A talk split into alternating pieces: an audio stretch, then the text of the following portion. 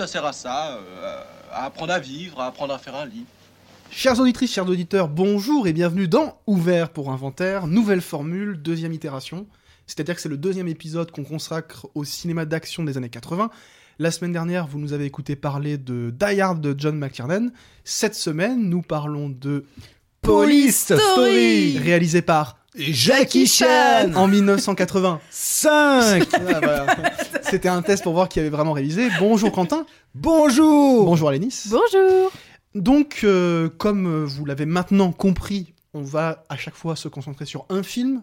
On le redit parce que c'est la deuxième. Peut-être que vous n'aviez pas écouté euh, notre épisode précédent. Pardon. Mais on répétera plus après. hein. Et voilà, bah, on va arrêter de le rappeler au bout Ouais, d'un moment parce que de toute façon le concept c'est simple, il y a un titre, ça s'appelle Polystory, on parle de Polystory. On parle de Polystory parce qu'on a décidé de s'intéresser au cinéma d'action des années 80. Quand on pense à ça, on pense tout de suite au cinéma américain, Stallone, Schwarzenegger, Bruce Willis, etc. Mais on s'était dit que c'était intéressant d'explorer une autre facette euh, du cinéma d'action mondial. Et l'autre grand pays d'action, de cinéma d'action de cette époque qui a pris très au sérieux le cinéma d'action, c'est Hong Kong, et un de ses plus grands représentants, c'est Jackie Chan, qui est très connu notamment pour sa carrière américaine, euh, en tant qu'acteur, mais on a tendance à oublier que ça a aussi été un cinéaste, et un cinéaste d'action vraiment important, euh, à Hong Kong, dans cette période-là.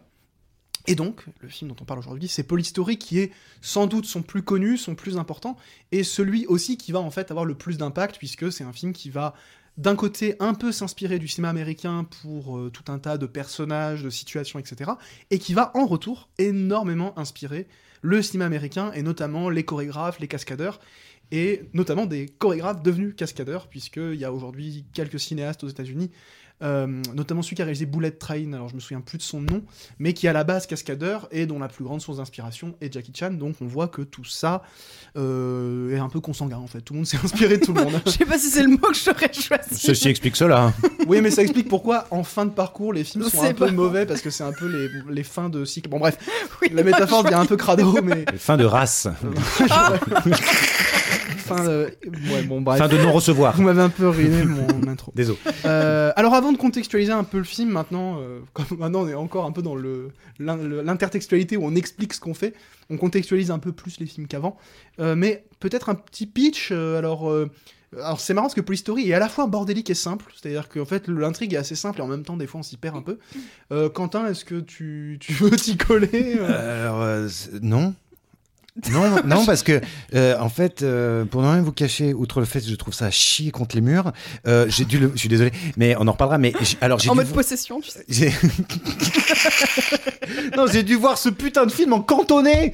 Impossible d'avoir les putains de sous-titres. C'était décalé de 3 minutes, donc j'avais. Bah c'est pas la faute du film Bah non, c'est la faute de ton site de merde. Et donc, je, Ah c'est autre chose. je regardais le truc et je, je voyais bien que ça écrivait des trucs, mais il y avait personne qui parlait. Et j'avais la réponse en fait de Ah ce qui était écrit 3 minutes après. Donc au bout d'un moment, je me Après, suis dit. bon, l'intrigue est pas... Oui, Non, voilà, c'est ça. C'est- Je me Donc, suis dit. bon, justement, l'intrigue- Avec leur jérémiade, on arrivait quand même à Peut-être en deux mots, donc il y a une descente de police dans une espèce de, de bidonville. Voilà. Euh, on fait tomber un baron de la drogue et parmi les gens qu'on capture, il y a sa compagne, associée, etc. Ouais. Et on décide en fait de, la- enfin la police décide de la relâcher pour la surveiller et justement l'utiliser comme levier pour éventuellement faire tomber le baron de la drogue. Et tout, tout le, le- le- le départ du film finalement, c'est qu'on va le- le- du coup lui associer un flic pour la surveiller. Et ce flic est joué par Jackie Chan et est un flic à la fois exemplaire et en même temps un peu maladroit, Un un, peu peu, crédule, gaffeur, ouais, un peu crédule, euh, qui est un peu l'archétype des personnages que jouait euh, Jackie Chan à, à cette époque. Et du coup, on va pas euh, développer toute l'intrigue parce qu'il y a plein après de de- d'espèces d'embranchements où Jackie Chan va finir par finalement plus ou moins agir contre sa hiérarchie pour le bien de Mm. la réussite de la mission. Et contre ses valeurs Et aussi, au contre fur et à ses mesure. valeurs, ouais. et- effectivement. Et ça va l'amener dans tout un tas de situations complètement rancambolesques, puisque le cœur du film, ça reste les séquences d'action, c'est pour ça qu'on en parle, Mm. Euh, qui ont euh, comme particularité d'être euh, chorégraphiées, jouées par Jackie Chan et filmées par Jackie Chan, et de correspondre finalement aux standards du cinéma d'action de cette époque à Hong Kong, qui en fait reposait beaucoup sur les arts martiaux. Donc une des grandes différences avec Die Hard, dont on parlait la semaine dernière, c'est qu'ici, il n'y a pratiquement pas, à part la séquence d'ouverture, qui repose beaucoup sur les gunfights, donc les combats à base de fusillade tout simplement, Euh, mais beaucoup plus sur les arts martiaux, notamment du kung-fu, euh, mais aussi beaucoup sur l'art de la chorégraphie du, du- de l'opéra de Pékin, puisque Jackie Chan, comme d'autres réalisateurs de cette époque, comme Sam Wong, qui était toujours acteur-réalisateur, ont été formés à l'opéra de Pékin, qui leur a donné un petit peu cette conception de, opératique finalement des films, c'est-à-dire que les films sont toujours une espèce de mélange entre euh, la narration, la chorégraphie, les combats, et la chorégraphie finalement très... Ça paraît con, mais chorégraphique, c'est-à-dire que la chorégraphie se donne à voir, c'est très impressionnant, c'est très élaboré, on a toujours Mhm. des personnages qui sautent de partout. Euh, et tout ça pris dans un film d'action euh, qui repose sur des principes relativement standards. Et donc pour finir, dans, pour la contextualisation, Jackie Chan en fait commence sa carrière comme cascadeur, comme euh, maître d'art martial au cinéma. Il est vite repéré pour son talent parce qu'il est quand même hyper balèze. Et en début de carrière, en fait, on pense à lui pour succéder à Bruce Lee, qui est décédé tragiquement et brutalement. Et euh, il a le talent pour, mais en même temps, on lui dit, bah, en même temps, t'as une tête trop marrante, trop ronde pour être pris au sérieux. Et donc, il va euh, presque pas inventer, mais il va aller dans un créneau qui est la- l'action comédie, la comédie d'action, et notamment la comédie de kung-fu, euh, qui va devenir sa spécialité. Ça va cartonner jusqu'aux États-Unis, et donc forcément, après, il a une carrière américaine. Et de toute façon, voilà, je- on va chacun parler un peu du film, mais moi, je parlerai spécifiquement, en tout cas, de ce qui différencie euh, le- les films hongkongais et particulièrement Polystory du cinéma d'action américain, parce qu'en fait, c'est deux conceptions assez différentes de Mm. comment on fait de l'action, comment on la filme, et comment en fait on agence tout ça pour qu'à la fin ça fasse un spectacle en quelque Ouais. sorte. Euh, Il y a des choses assez intéressantes en termes de montage, etc. Alors, je vous rassure, ce sera pas une leçon ou autre, mais il y a quand même des trucs assez intéressants et Polystory est assez exemplaire. Et donc voilà, ça a beaucoup inspiré les, Américains. Moi, ce qui m'a beaucoup surpris au début du film, c'est aussi le côté très. euh, En fait, le fait de jouer sur la chorégraphie et les cascades, ça m'a fait beaucoup penser à du... de la comédie classique à la Buster Keaton ou à la Charlie Chaplin. Notamment quand euh, Jackie Chan donc euh, court après un bus et essaye de rentrer dedans, mais voilà, les méchants essayent de le faire sortir. Et il est à moitié en train de se prendre les voitures. Il y a vraiment un côté jeu avec le corps qui m'a fait penser justement au cinéma un peu classique, enfin cinéma de comédie classique américaine. Mais en même temps, est-ce que je connais le cinéma classique euh, hongkongais ou, euh, ou chinois? Euh, Pas du tout. Donc, euh, Voilà, de toute façon, on parle vraiment de Jackie Chan. mais- Ouais. Mais c'est marrant parce que moi je me suis noté Chaplin aussi pour quand il bouffe ses nouilles avec ses, euh, avec ses, Mm. ses- ses crayons là et ses, les Ouais. gommes qui tombent et tout. On dirait quand Chaplin mange sa, sa- godasse dans la rue vers l'or Mm. et à la différence que, enfin quoi que non parce que là aussi il mange de bon appétit et Chaplin mange avec euh, vraiment on a envie de bouffer cette godasse quand il la bouffe. Qui était en réglisse. Qui était ah bah ça, alors voilà ce qui explique quand même qu'il la mange parce que c'est vrai que Oui, sinon, oui. le cuir c'était bon, du cuir véritable. Ouais, faut quand même bon chicot quoi. Mais euh, oui, là j'ai pensé à ça, oui. Mm. Et euh, par rapport à ce que tu disais euh, à l'instant, je, je, je, je pense maintenant. Euh, parce que évidemment, euh, les Américains, c'est le côté bodybuildé surtout dans cette Mhm. époque-là, donc assez lourd face évidemment à la légèreté, la souplesse, euh, la dextérité, parce que même si j'aime pas le film et j'aime pas parce que je suis un connard, euh, j'ai été aussi assez scié par cette voltige en fait, c'est de la voltige. Et, et je- ça m'a fait penser, je, je pense c'est peut-être volontaire. euh, dans un des Expandables de Stallone, là, je sais plus lequel, mais il y a justement un combat entre Jet Li, qui est un peu l'après euh, Jackie Chan, et euh, Dolph Lundgren. Et justement, c'est ce truc de, du petit, Mm. très souple, très volatile comme ça, face à le- la- la- la- celui qu'on connaît pour être la- la- l'armoire à glace. Et donc, c'est deux, ces deux types de combats, quoi, qui, mais là, qui se rejoignent dans un, même- dans un même film. Bon, alors, bien, bien plus récent hein, que Polystory. Mais. Voilà, Mais euh, ça, ça, c'est- ça c'est hyper pertinent pour la comparaison. merci. Parce que justement, non, ce, ce qui est vraiment intéressant, c'est ce que je vais dire. c'est c'est mon rebond. Non, mais blague à part, en fait, euh, un point que je trouve intéressant, si on compare euh, Polystory avec Die Hard ou même en fait Mm. plein d'autres films américains, c'est que euh, le personnage de, de Jackie, de Jackie Chan, mais il s'appelle souvent Jackie dans les films, euh, incarne assez bien en fait la conception plus large qui se donne du cinéma d'action. Euh, qui joue notamment sur la vulnérabilité. La vul... voilà, il y a des mots, ils veulent pas. La vulnérabilité. Voilà, la vulnérabilité des personnages où, typiquement, euh, Jackie Chan, quand il se prend un coup, il a mal. Mm. Et il a mal parce que il est vulnérable et ça participe à la comédie, et ça on pourra en parler, du caractère vraiment comédie d'action, euh, parce que c'est assez essentiel, et en même temps le fait que quand on prend un coup, eh ben, il a des conséquences. Et Mm. ça, c'est une des grosses différences entre le cinéma d'action américain et hongkongais, c'est que les coups, déjà, en fait, ils font plus mal à l'écran parce qu'ils sont vraiment portés, c'est des d'arts mar- des martiaux, donc les coups, ils se les mettent de manière retenue. Hein. Ils se font pas mal pour se faire mal, mais ils sont mal quand même parce qu'ils combattent vraiment. Ils se Mhm. mettent quand même des grosses tatanes. Et euh, tout ça, en fait, est porté aussi par la mise en scène. Euh, notamment parce que la grande obsession des, des Hongkongais de cette époque, et surtout de Jackie Chan, c'est la lisibilité. Et la grosse différence, mais même déjà avec les années 80, notamment Die Hard, c'est qu'on a surtout en fait des plans fixes, assez larges, et assez peu de coupes. Et où en fait, tout ce qui se passe et tout le spectacle est à l'écran. Et en fait, ce qui est à l'écran, comme il n'y a pas de coupe, et où du coup le montage ne sert pas à tricher Mmh. en raccordant les coups pour donner un côté impressionnant au coup, c'est que tout ce qui, tout ce qui, tout ce qu'on voit, c'est passé pour de vrai. Et un des trucs marquants avec Jackie Chan, c'est qu'il faisait lui-même ses cascades, qui sont des cascades toutes plus folles les unes que les autres, notamment la fin de Polystory qui fait penser un peu à derrière parce qu'il y a du verre Du brisé verre partout. En fait, il saute euh, le long d'une espèce de, de, bah, de- de- comme les trucs de pompiers là, une Oui. espèce de longue rampe.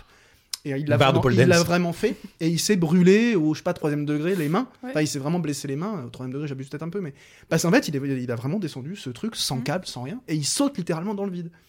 Et je trouve que ce qui traduit vachement ça et qui le rapproche un peu de la performance, et là où on a une vraie rupture avec le cinéma américain, c'est qu'il fait un replay où on le voit en fait sauter trois fois d'affilée la même cascade sous plusieurs angles différents parce qu'il l'a filmé avec quatre ou cinq caméras en même temps parce qu'il est- il pouvait le faire qu'une fois. Mhm. Il est fou mais quand même pas au point de le faire plusieurs fois. Et du coup, on est sur de la performance où on a une espèce de confusion entre le personnage, l'acteur et ce qu'on nous donne à voir tout à coup se détache du récit et c'est juste une pure performance spectaculaire qui renoue avec l'opéra Pékin où pour le coup, on est vraiment au spectacle. Et on a un replay comme dans le sport. Au foot, on nous met un replay d'un but impressionnant parce qu'il aura lieu qu'une fois. Il est spectaculaire parce qu'il est unique. Et là, c'est un petit peu pareil. Et souvent, les grosses scènes d'action des films de Jackie Chan, on a un replay. Et c'est souvent à la fin des films. Et c'est marrant que tu en parles parce que je trouve que dans des. euh, alors, est-ce que c'est un vrai rapport? Je ne sais pas. Mais dans beaucoup de séries coréennes notamment, mais alors peut-être aussi euh, asiatiques plus généralement, bah oui, même dans des films coréens en fait, t'as beaucoup ce rapport à la, hum, au ralenti, je trouve, pour les éléments. Alors. Euh, moi, de ce que je regarde, c'est plutôt quand il y a des trucs romantiques qui se passent, ou tu vois, voilà.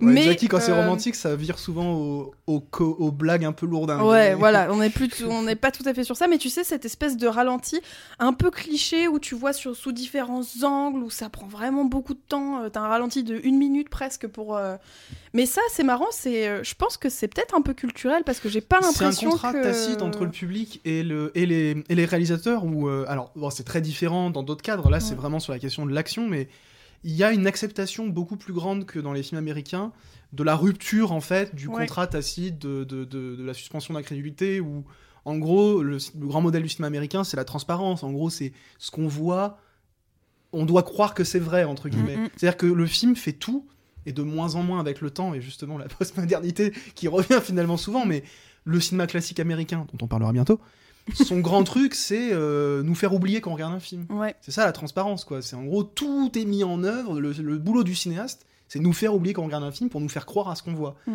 Et il y a d'autres cinématographies dans le monde, et avec le temps, ça s'est un peu généralisé, mais où en gros, bah oui, on nous raconte une histoire, mais il y a plein de moments où c'est pas très grave si on oublie qu'on re- qu'on regarde un film, parce qu'on on peut aussi jouir purement de ce qu'on est en train de voir. Mm, mm. Et Jackie Chan, c'est complètement ça. Le côté a- contemplatif euh, de. du Ouais, soit spectacle. contemplatif, soit juste impressionnant. Il y a plein de Ouais. moments où. Jackie Chan, il s'en fout du récit. Mm. Il y a plein de moments où c'est suspendu, parce que, en fait, tout à coup, on veut nous montrer autre chose. Complètement. Et ce qu'on nous montre, en plus, c'est ça la particularité de, de ces films d'action, c'est ce qui s'est passé sur le tournage. Et un truc typiquement qui est, qui est, qui est radicalement différent du film américain, c'est que dans un même plan, on a presque toujours l'action, la réaction. C'est-à-dire qu'on a le coup et son impact. Mhm. Là où souvent dans le cinéma américain, il y a même euh, euh, certains qui disent que dans le, ci- dans le cinéma américain, on ne voit jamais vraiment les coups. Souvent, ils sont absorbés par le montage. Mmh. En fait, on a le plan 1 où il y a le coup qui part et le plan 2 où, on re- où le personnage reçoit le coup. Et en fait, le coup, il, il est absorbé par la coupe entre les deux plans. Là où dans le cinéma hongkongais, c'est presque l'inverse. C'est que les coups, soit ils sont dans le même plan, soit ils vont même en fait montrer l'action deux fois. Puisqu'en fait, on montre une première fois le coup, on coupe, et le plan suivant reprend quelques millisecondes avant où le coup n'est pas encore donné.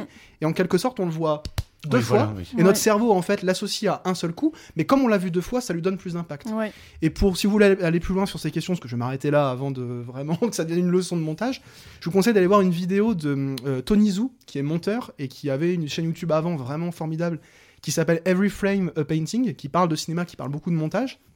C'est entièrement sous-titré en français. Il a fait une vidéo qui s'appelle euh, How Jackie Chan did euh, comedy, euh, action comedy, et je crois que le- vous pouvez le trouver en français, vous mettez Jackie Chan comédie d'action, et il explique parfaitement la logique de montage des films de Jackie Mm. Chan et aussi sur pourquoi c'est des comédies d'action, en montrant que le cinéma américain, en fait, va alterner entre des séquences d'action et des séquences d'humour, ou alors des séquences d'action ponctuées d'humour, genre on fait des blagues, comme dans Die Hard, là où chez Jackie Chan, la comédie, c'est l'action. Et Mhm. l'action, c'est la comédie. Complètement. Où en fait, l'un est complètement absorbé à l'autre. Et le grand truc de Jackie Chan, c'est je suis dans la merde, et ben je vais prendre une échelle, une chaise, ce qui est à portée de main, pour combattre de manière spectaculaire et créer des gags avec les- la même dynamique. Mm. C'est que ce qui crée l'action crée l'humour, ce qui crée la- l'humour crée l'action. Et euh, il l'explique très bien, et euh, je trouve que ça permet de- d'entrevoir ce qui est intéressant. Et ce, que, ce qui me plaît, moi, dans ces films-là, c'est qu'un mec comme Jackie Chan a pris extrêmement au sérieux l'action et la comédie, et euh, en a fait vraiment un truc à part entière, et qui va voilà, beaucoup inspirer les, les Américains. Et juste je termine en rebondissant sur ce que tu disais. Oui, le lien avec Keaton, il est énorme, et pour moi, même en fait, Jackie Chan est le dernier grand héritier du burlesque, Mm. parce qu'il a un corps burlesque, c'est-à-dire un corps qui est déformable, qui souffre, qui tombe, euh, qui se fait massacrer tout le temps, Mm. et qui se massacre lui-même, parce qu'il s'est souvent blessé gravement sur ses films pour faire des cascades impressionnantes. Et c'est en fait, il y a une espèce de faille temporelle où on a le burlesque qui s'arrête à peu près dans les années 30-40, et on a tout à coup un truc qui ressurgit avec Jackie Chan Complètement. et qui renoue avec une manière de bouger. De... Et du coup, ça donne un côté aussi anachronique, quoi. Mm, Où mm. tout à coup, il a un corps complètement incompatible avec le monde moderne, Mm. mais qui trouve son épanouissement dans ces films d'action Ouais. qui sont à la fois drôles et spectaculaires. Vous l'aurez compris, je suis fan. Et je m'arrête là-dessus. Après ce long euh, tunnel. Mais bon, je, moi, je- je- j'aime Mais- beaucoup, beaucoup Polystory et Jackie Chan plus généralement, pour tout un tas de raisons. Et c'est un metteur en scène vraiment à réhabiliter parce qu'il a une manière de filmer l'action qui est chirurgicale et, et, euh, que tous n'ont pas euh, la volonté de, de faire parce que ça prend aussi du temps. Ouais, mais moi je suis assez d'accord avec toi sur le côté mise en scène, mais en fait je trouve que c'est à la fois le point positif et le point négatif. C'est-à-dire que, comme tu disais, parfois le récit il est un peu mis de côté pour justement l'aspect spectaculaire. Et il y a une scène qui m'a beaucoup marqué et beaucoup choqué, je dois dire.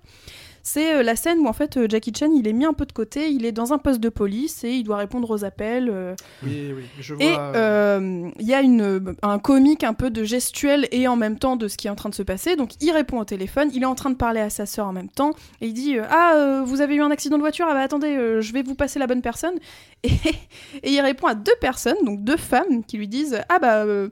Euh, moi, je me suis fait frapper par mon mari. Et il fait Ah, vous êtes sûr? Et puis, ah, attendez, euh, je vous laisse de côté et je reviens. Et, ah, et puis moi, je me suis fait violer. Ah, vous êtes sûr? Mais euh, vous êtes sûr quand même que ça s'est passé? Et en fait, voilà, je trouve que c'est vraiment la, la scène où j'étais en mode Waouh, oh, Ah ça, ça a mal vieilli. On pourrait lui reprocher beaucoup de trucs à ce niveau-là, même politiquement, son... sa, sa proximité avec Pékin. Ouais, Et puis le fait que le film a très mal vieilli parce que il y a quand même aussi une normalisation des rapports hommes-femmes dans le cinéma, enfin dans la société hongkongaise et que le Mm. cinéma traduit à cette époque. Euh, Il y a quand même des personnages féminins assez forts dans ces films, mais ça rattrape pas le fait effectivement qu'il y a une misogynie latente Mm, et mm. puis qu'il y a une certaine violence faite aux femmes. c'est clair. Même lui, en fait, euh, les scènes où il, est- il essaie d'être tendre avec le personnage, il finit quand même par la retenir par son sac Ouais. Mm. quand elle veut s'enfuir en scooter et du coup elle se casse la figure. Mm. C'est hyper violent. C'est clair. Et puis même le geste même de la retenir comme ça, c'est un geste de violence euh, Mm, qu'on voit aujourd'hui comme une vraie violence faite à elle en tant que femme.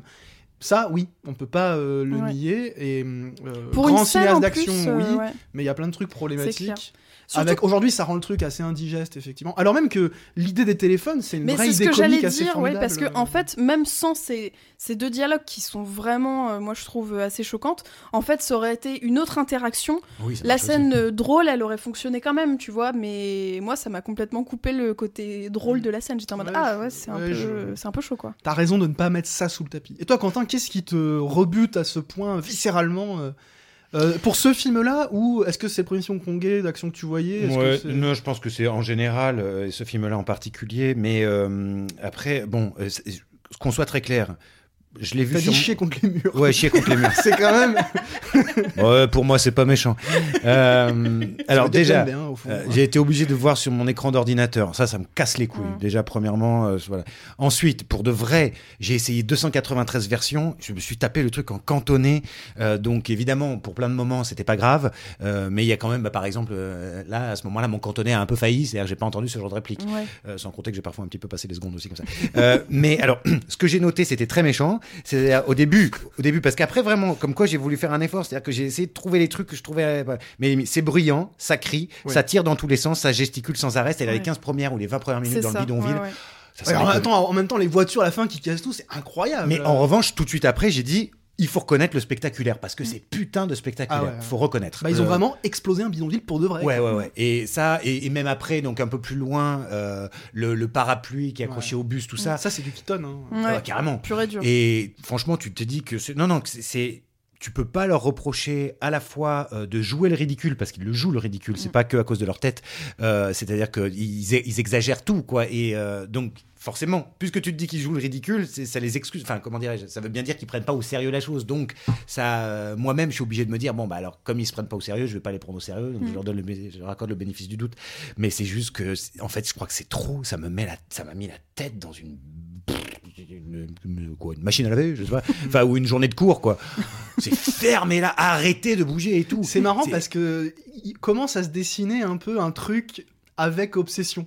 Mm. Sur en fait euh, un, un- un cinéma fatigant en fait, Ouais. Mm. un cinéma bruyant qui a un côté hystérique Ouais. euh, qu'on peut alors bah, évidemment obsession n'a rien à voir avec euh, Polystory mais c'est vrai que pour le coup Polystory euh, est un film un peu épuisant Euh, parce que déjà euh, en plus le son est assez criard Ouais. mais ça Ouais. c'est assez typique de la technique de l'époque où Mm. le- les aigus font un peu mal aux oreilles euh, et ça c'est un peu sur toutes les versions du film mais euh, ouais ouais je Mais ça te vois, je en fait cette, ce que tu veux dire euh, euh. Ça te donne pas cette impression-là dans les films d'action euh, américains, par exemple Non, Le pense- côté euh, explosif. Eh euh, ben, tout il ça y a, il y a- le rythme est quand même différent. et le montage absorbe beaucoup Oui, Ouais. alors en fait, c'est possible. ça, pour certains, ça a moins de portée. Mm. Moi, typiquement, vous l'avez peut-être compris, mais je préfère le cinéma hongkongais parce que je trouve qu'il respecte plus l'action en Mm. tant que truc euh, qu'on met en scène sérieusement et qu'on doit trouver un moyen de le mettre en scène, un espace, une temporalité qui permet justement de rendre ça vraiment impressionnant et avoir de l'impact.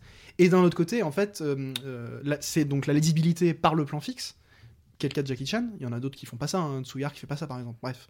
Mais euh, euh, le cinéma américain, en absorbant ça dans le montage, ça rend en même temps un truc un peu plus fluide et plus Oui. consommable entre guillemets. Absolument. Et je pense que euh, là, ça va dépasser probablement nos, nos compétences, mais je pense que si on faisait une analyse, par exemple, des fréquences de son, on, découvrirait que euh, est-ce que c'est dû euh, déjà à, la- à la- la- le placement de la voix Mhm. entre un Américain euh, plus grave et là où c'est vrai que c'est vite dans les aigus aussi les voix, et peut-être tout simplement le, le- le- la technique de son, enfin de, de ces Ouais. tournages, fait que oui, c'est explosif, c'est aigu, c'est casse-couille euh, dans ce dans ce cinéma, alors que c'est beaucoup plus aseptisé chez les Américains. Mm, mm. Et ça, ça peut être une critique, c'est-à-dire qu'évidemment, on rend tout tellement propre tout le temps, que ce soit le son, euh, Ouais. le, le- le bruit d'un pistolet ou machin, qu'en fait tout est lissé. Et là, là, je, je suis d'accord que ça, ça, ça fait, ça met une distance. En fait, c'est pour ça qu'on peut voir tout et n'importe quoi.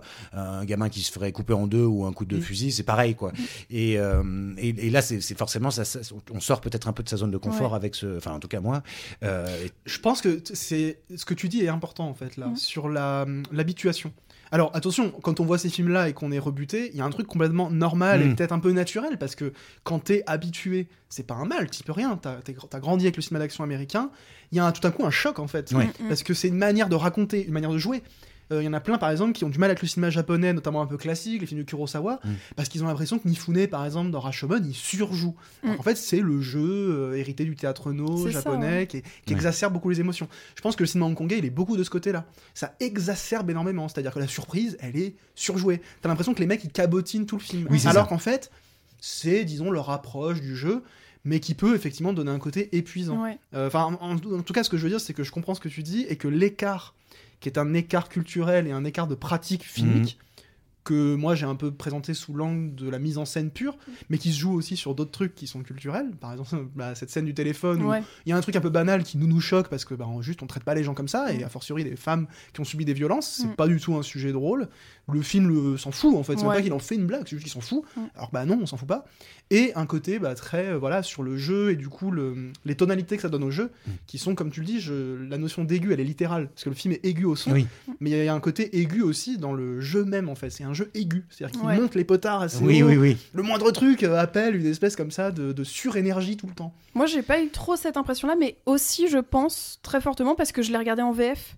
Et du Mm. coup, même si euh, tout Eh était oui, un oui. peu euh, surexcité, quoi, enfin, très. euh, Enfin, dans cette énergie-là, bah, en fait, le fait d'entendre des voix françaises, ça te donne pas la même Et oui, impression. oui, ça, je te- pense ça, que ça. ça réoccidentalise en fait. ça, en fait, ça allège un peu ouais, le- ouais. ce- cet aspect-là. Et aussi, une autre chose, bah, je reviens un peu sur cette scène donc des téléphones. En fait, je pense que c'est aussi une façon de montrer que Jackie Chan, qui est considéré comme un bon flic au début, il y a un espèce de basculement où il devient plus un bon flic en fait. Ses valeurs sont un, commencent Il est un plus quand peu- même maladroit que foncièrement un sale type, quoi. Bah, à la fin, il est euh, Plus sombre. il est plus sombre. Voilà, Ouais, c'est plus violent, ce- plus agressif. Voilà, c'est ça. Ce, ce décalement Ouais. qui, qui se fait à peu près à la moitié du film où il devient de plus en plus sombre, sans forcément devenir un ripou, hein, mais euh, il Mhm. y a ce- cette espèce de changement.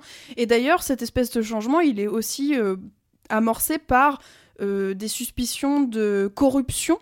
Et ça, je me demande si c'est pas un truc un peu euh, culturel ou pas. Enfin, tu vois, euh, est-ce qu'il n'y a pas une sorte de critique entre gros guillemets euh, du système hongkongais ou je sais pas trop. Mais Il se moque un peu, en tout cas, il se permet au début, tu vois, quand ils le prennent en photo, parce que c'est un peu le héros de la Ouais. prise Oui. de, de la descente dans le, le bidonville. Et on sent qu'il se moque un peu du côté, même lui, il sait pas pourquoi il est tombé là, et puis il est tellement naïf qu'il fait un peu le gamin en mode coucou maman, je passe à la télé, et que c'est mal vu, et qu'en fait ils l'ont mis là parce qu'il est malléable aussi. Mm. Et justement, plus le film avance, moins il est malléable, et à la fin, c'est lui-même qui décide d'aller contre sa hiérarchie, et tout à coup, il a un visage moins souriant, Mm, il a le visage. euh, il se prend des bouts de verre, donc il a un visage un peu tuméfié, il a Ouais. du sang, et il y a- il y a ce Et jeu. puis on est en colère. visage, Il y a-. C'est la fin et Bah, la euh, toute fin, ouais. c'est l'émotion et la colère. On dirait Ouais. presque la fin du premier Rambo. euh, Mm. C'est-à-dire que là, euh, oui, il y a quelque chose. On rigole plus. C'est- plutôt après 7h40 quasiment à faire euh, des bruits et des gestes et des et puis beaucoup et de con, grimaces à faire le con. Là, il y a quand même ce moment Mm. un peu, oui, euh, Ouais. sérieux. Et Euh, parlons du générique, c'est un truc très typique de Jackie Chan. Je sais pas si, vous avez fra- si, vous avez- si ça vous a frappé, mais déjà on découvre qu'il y a une marque de montre française qui a participé plus ou moins à la production du film. Euh, Enfin, il y a une marque de montre, en tout cas, et je crois que c'est une marque plus ou moins française. Je dis peut-être une connerie, vous vérifiez. Ça me dit quelque chose. Ouais, on voit une marque de montre qui s'affiche, mais, ça m'a euh, marqué. Et, euh, et euh, euh, téléphone. c'est Bah, surtout making of téléphone. quoi. C'est-à-dire qu'on arrive derrière et, Et là qui- on voit le boulot euh, Et qui de vient dingue. attester une nouvelle fois de Oui. on l'a vraiment fait, on vous le prouve, et Mm, mm. la performance pure Ça ajoute un. compte quasiment autant que la narration. C'est-à-dire Ouais. que c'est un film aussi performatif que narratif. Et ça, c'est un truc mais tellement différent du cinéma américain, Mhm. c'est presque en opposition, que je trouvais intéressant d'avoir ces deux approches Mm, mm. du cinéma d'action qui se répondent, qui s'influencent, comme on l'a dit. Hein, Ouais. euh, Jackie Chan s'inspire bah, des, des films de police américains. Il va inspirer le cinéma américain et en fait, il y a des inspirations et en même temps des oppositions. Je trouvais, euh, Mm. je trouvais ça assez euh, passionnant. Ouais, c'est intéressant. Enfin, Oui, oui. Je, je trouve ça assez intéressant. Est-ce que c'est un film que vous recommandez plutôt ou...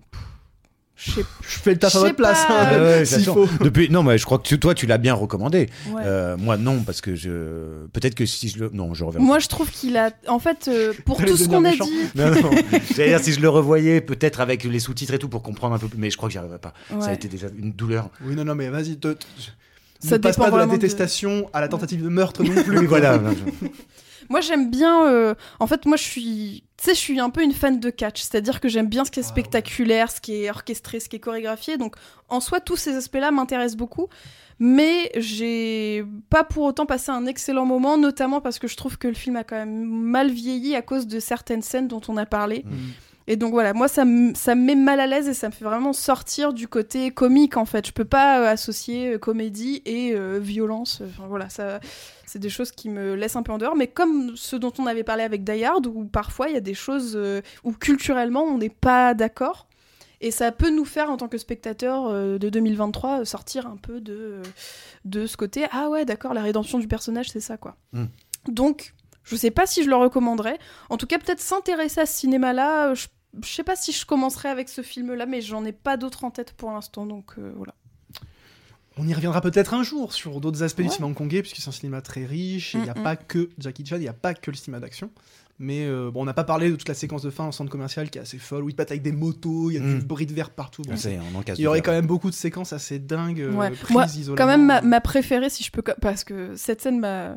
Pour le coup, beaucoup plus, c'est celle dans l'appartement de la jeune femme qui doit surveiller, où, il fait son, où son Oui, collègue oui. vient avec une cagoule, il se fait passer pour un tueur, et il se fait assommer par la jeune femme, et du coup, Jackie Chan fait semblant de se battre C'est avec. du pantomime, ça, c'est Oui. du C'est- pur voilà, burlesque. c'est- Et on voit les fesses de Jackie Chan sous la douche aussi. Ah oui, Moi, c'est je me suis noté ça. On va finir sur ça d'ailleurs. Oui, sur voilà. Fesses de Bah, Jackie c'est Chan. c'est très bien. Euh, bon, on a fini ce premier mini-cycle euh, de, de cette nouvelle formule. Je vous rappelle, ouvert parlementaire regenerated. Euh, tout, tout, tout, tout. Et nous nous Euh, retrouvons donc pour les quatre prochaines émissions avec, dans À- À l'ordre, partir de la semaine à prochaine. partir de la semaine prochaine. Oui. Alors j'ai pris mon agenda, comme vous pouvez l'entendre. L'agenda de Louis. Euh, on commence donc le 3 février avec Fenêtre sur cours, qui annonce en fait le thème de notre cycle. Oui. Et à Nice, en l'occurrence, on va parler de films classiques, Américains. de grands chefs-d'œuvre, enfin, en tout cas pour, oui, de grands chefs-d'œuvre. Moi, c'est mon, mon avis. Des années. Euh, 50. de la, oui, Des années de les 50. Oui, c'est ça. de la décennie des années 50. tout à fait. Donc il y aura quatre classiques américains des Oui. années 50. Voilà. Euh, deux cinéastes différents, assez différents, puisqu'on commence avec euh, Fenêtre sur cour de Hitchcock, donc le 3 février. On continue avec La fureur de vivre de Nicolas Ray avec James Dean le vendredi 10 février. Ensuite, La nuit du chasseur de Charles Langton avec Robert Mitchum euh, le vendredi 17 février. Et Oui. puis enfin, on termine ce cycle avec All About Eve euh, de Mankiewicz euh, qui sera diffusé le vendredi 24 février. Et je vous rappelle que ce sera toujours les vendredis à partir de midi. Voilà. Tout à fait. Et là, euh, vous n'avez pas d'excuses, vous pouvez regarder euh, les quatre films avant même d'écouter les épisodes. Et Et, oui, d'ailleurs, on on- je pense qu'on peut quand même vous les conseiller en avance parce que Ouais. ces quatre-là, c'est quand même des. euh, Et puis comme vous avez vu, on parle quand même maintenant, comme on est sur un film à chaque fois, on en parle un peu plus, entre guillemets. Donc les avoir vus, c'est quand même pas mal pour avoir euh, les référents en tête. Tout Voilà. à fait. Enfin, les films, quoi. Sur ce, on vous souhaite une bonne fin de journée, une bonne fin de soirée, un bon week-end, une bonne semaine, euh, tout Bah, ce que la vous semaine voulez. prochaine, quoi. Et on se revoit la semaine prochaine. Et abonnez-vous Salut, salut. Ciao